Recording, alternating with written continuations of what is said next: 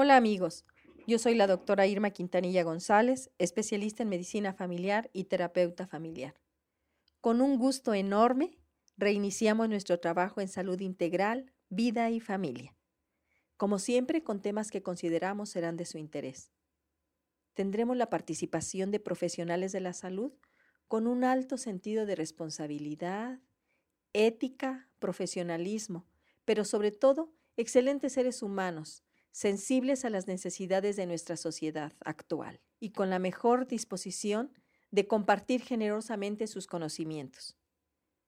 Deseamos que este 2012 sea un año lleno de bendiciones, de salud, paz, armonía y equilibrio tanto a nivel individual, familiar y social. Pues arrancamos. El día de hoy, nuestro tema a tratar es el compromiso. Pero, ¿qué es comprometerse? Pues comprometerse va más allá de cumplir una obligación. Comprometerse es poner en juego nuestras capacidades para sacar adelante todo aquello que se nos ha confiado. Es rescatar el valor de nuestra palabra, nuestras emociones, nuestros pensamientos y nuestras actitudes para lograr conscientemente cumplir con lo pactado. Pero, ¿por qué es importante comprometerse? Considero que cuando nos comprometemos, nos permite empoderarnos, asumir nuestro real valor y trascender al asumir retos, responsabilidades y consecuencias. Al mismo tiempo, cuando asumimos compromisos, nos fortalecemos, nos ayuda a templar el carácter, a aprender de la frustración e ir creciendo, es decir, madurando día a día. Solo con seres comprometidos logramos conductas conscientes que nos permitan avanzar sin transar, respetar al otro y respetarnos a nosotros mismos. Solo así lograremos familias funcionales, políticos honestos, líderes ejemplares y por lo tanto una sociedad responsable, ética, respetuosa, fiel a sus valores, defensora de sus derechos. Es decir, lograríamos a través del compromiso ser mejores seres humanos, tener mejores sociedades, países y por lo tanto lograr un mundo mejor. Pero vamos a, empezar por distinguir los compromisos. Para mí se me hace un ejercicio interesante hacerlo desde el ámbito familiar.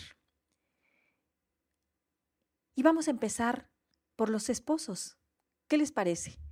Aquellas personas que se comprometieron desde que decidieron formar una familia. No olvidemos, amigos, que el amor de pareja tiene tres aristas y que si una falla, pues estamos dando la oportunidad a una ruptura. ¿Y cuáles son estas tres aristas? Pues son la intimidad, la pasión y el compromiso, que es precisamente materia de nuestro tema. Nos comprometimos a ser fieles, a estar con nuestra pareja aún en tiempos de crisis, es decir, en la salud y en la enfermedad en la riqueza y en la pobreza. Por ejemplo, nos comprometimos a construir una relación donde prevalezca el amor, el respeto, la comunicación, la comprensión, el apoyo, la solidaridad. Nos comprometimos a asumir un rol y una función, como la de ser proveedores y administradores de los bienes materiales de la pareja. Eso que cuando hay amor donde come uno es suficiente es una mentira. Si no se tienen satisfechas las necesidades básicas de casa, vestido y alimento, es difícil que la pareja sobreviva. Es importante que reflexionemos en la pareja, porque son la base del nacimiento de las familias. Si una pareja está en armonía, si una pareja es responsable, si una pareja es comprometida, si en la pareja hay amor, comunicación y todo lo que anteriormente hablaba, pues esta va a ser un excelente cimiento y ejemplo para cuando nazcan los hijos. Pero la pareja también asume responsabilidades cuando se convierte en padres. ¿Y cuál es esa responsabilidad y compromiso? Amigos, como padres de familia, no basta proporcionar los medios materiales. Los hijos necesitan de padres que les dediquen parte de su tiempo para jugar, para conversar, para aprender con ellos. Los hijos requieren del amor de sus padres, requieren del compromiso de sus padres. Es importante resaltar las ventajas de una paternidad afectuosa enseñando límites. Ya en programas anteriores hablamos sobre este tema. Los límites son importantísimos en la educación de los hijos. Como padres nos toca esta función importante. Como padres nos toca, dentro de las necesidades que debemos satisfacer, el cuidado, es decir, proporcionar a nuestra familia una casa digna, un vestido adecuado, una alimentación balanceada que cubra los nutrientes necesarios para cada edad. También como padres debemos propiciar la socialización, ya que ésta va a permitirle a, los hijos adoptar los elementos socioculturales de su medio e integrarlos a su personalidad para poder adaptarse a esta sociedad en la que están viviendo. Dicho de otra manera, socializar es el proceso en el cual nuestros hijos van a aprender a diferenciar lo aceptable de lo inaceptable en su comportamiento. También es un compromiso como padres tener una buena comunicación, pero sobre todo, sobre todo esto anterior, ser un buen ejemplo a seguir por parte de nuestros hijos. Y entrados en el tema, vamos a, ver que también los hijos, no por ser pequeños, no tienen compromisos. Si nosotros como adultos asumimos nuestro compromiso, desde ahí les estamos enseñando a los hijos a asumir los suyos.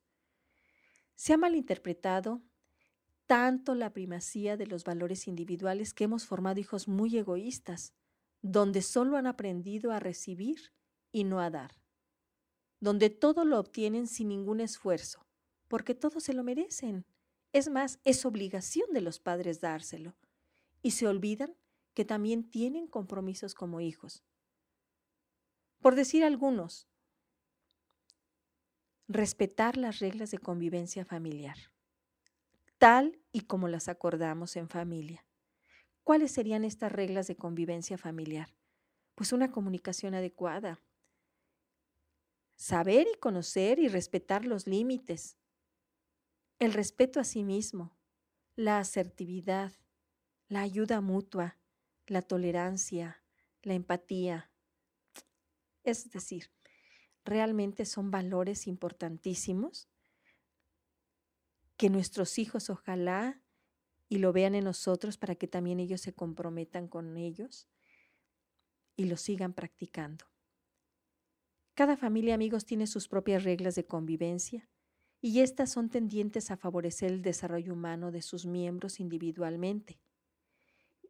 Y esto les va a ayudar a alcanzar su óptimo potencial, de acuerdo a sus expectativas y necesidades, tomando en cuenta a su ser integral. No olviden que como seres humanos, no únicamente somos lo que vemos, es decir, el cuerpo físico. También estamos integrados de un cuerpo físico, de un cuerpo psíquico, de un cuerpo emocional y de un cuerpo espiritual. En un ambiente acogedor, contenedor, protector y que promueva la libertad. Todo esto implica un trabajo individual y de respeto a los otros, a todos aquellos que conforman la familia, y en este caso a los padres, donde terminan por agradecer todo lo recibido, ya que el que ama cuida. Y también llega un momento en que los padres necesitan ser cuidados y necesitan de detalles de cariño y pequeños servicios, los cuales no piden. Y sin embargo, no creo que los padres no agradezcan y estarían muy beneficiados de recibirlo. pues también los, los hijos tienen compromisos en el ámbito escolar.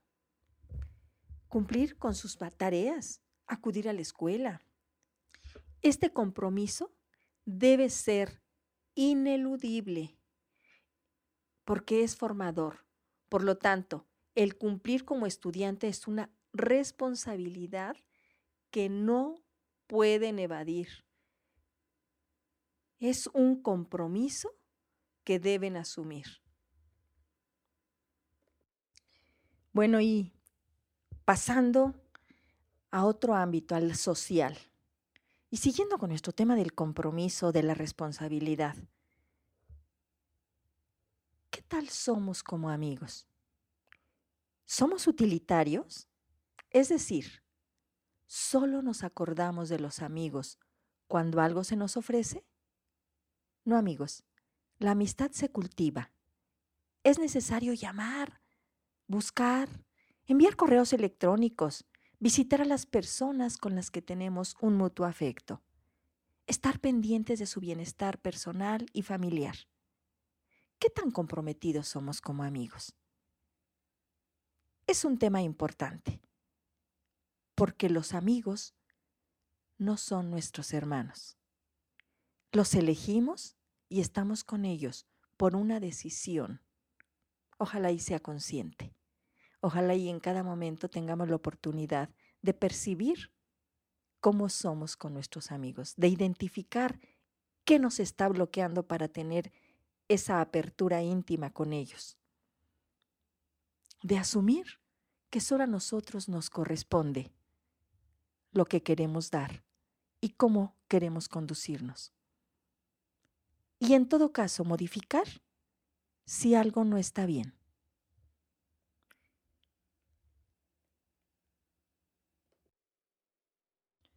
Pasando a un ámbito ya un poquito más macro, que sería el social. Y una de las funciones que tenemos es trabajar, trabajar porque el trabajar es una bendición que nos permite desarrollarnos, que nos permite crecer, que nos permite obtener los bienes necesarios para nosotros y para nuestras familias. ¿Y qué tal nuestro compromiso como trabajadores? Es muy significativa la forma en la que se vive el horario, los extremos de rigurosa entrada y salida para cumplir o, en su caso, los retrasos. Te preguntaría, ¿das un poco más de tu tiempo si hace falta? No olvides que dentro de tu trabajo procures un ambiente amable y las buenas relaciones. Parte de nuestro compromiso laboral es la actualización de conocimientos para el perfeccionamiento profesional. Amigos, pasamos tanto tiempo en nuestro ámbito laboral que elegimos para el que nos preparamos. Es importante hacer un alto y preguntarnos, estamos cumpliendo con lo que nos comprometimos. O porque ya no nos queda de otra. Y si es así, pues hay que reflexionar. Dicen que la reflexión es un acto de madurez. Y asumamos la parte que nos toca. Nos contratamos para cumplir objetivos específicos. ¿Realmente lo estamos haciendo? En el caso contrario, tengamos claro qué queremos. Y si no estamos a gusto, vamos a negociar cambios. Si estás haciendo un trabajo por el que no te contrataste o las condiciones laborales no son las esperadas, siempre existen soluciones. Hay que enfrentarnos a nosotros mismos y valorar si merecemos esta situación. Si está en nuestras manos, cambiarla. Y si no, lo que sí tenemos que tener en cuenta es que somos dueño de nuestras decisiones y crear las circunstancias adecuadas para poder cambiar en el mejor momento de trabajo y disfrutarlo. Esto se va a ver reflejado en un mejor rendimiento, en una satisfacción personal por realizarlo. Y obviamente, en una mejor aceptación de ver a mi trabajo como una forma de realizarme, de desarrollarme, de satisfacer mis necesidades y no como una pesada carga. Porque amigos, lo que se hace por obligación fracasa por necesidad.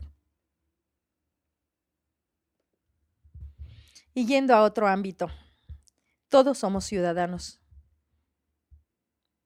Y como ciudadanos, ¿qué compromisos asumimos?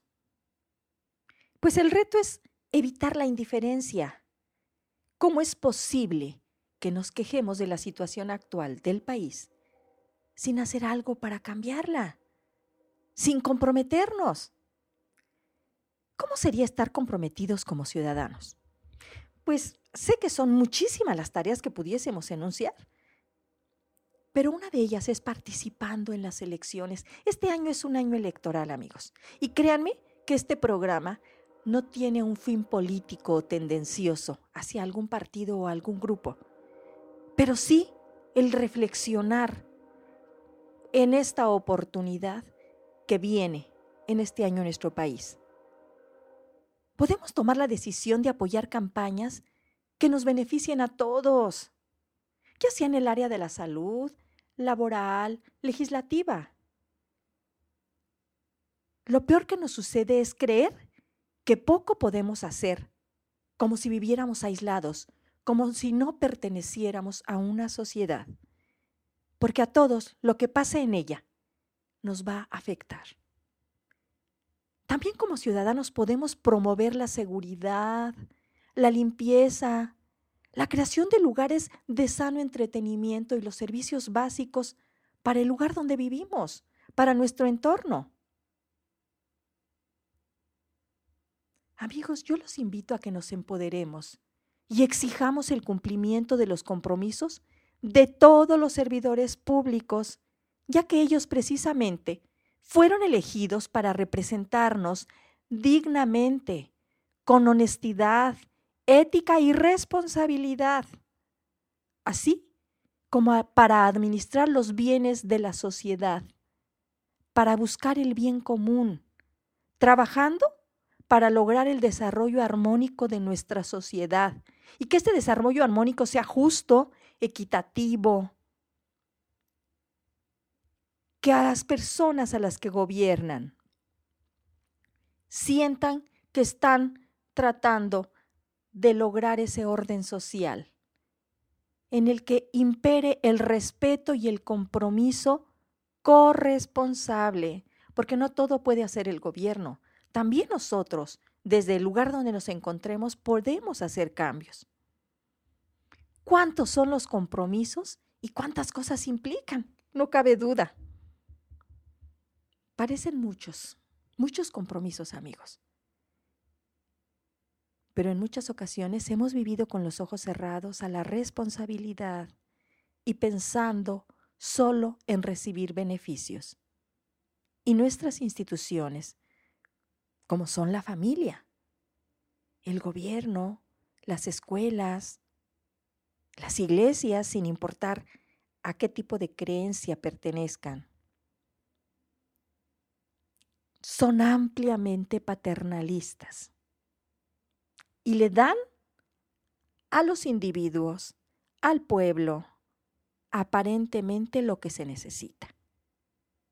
Y la sociedad no exige se conforman con lo recibido, porque además no les gusta asumir compromisos, responsabilidades.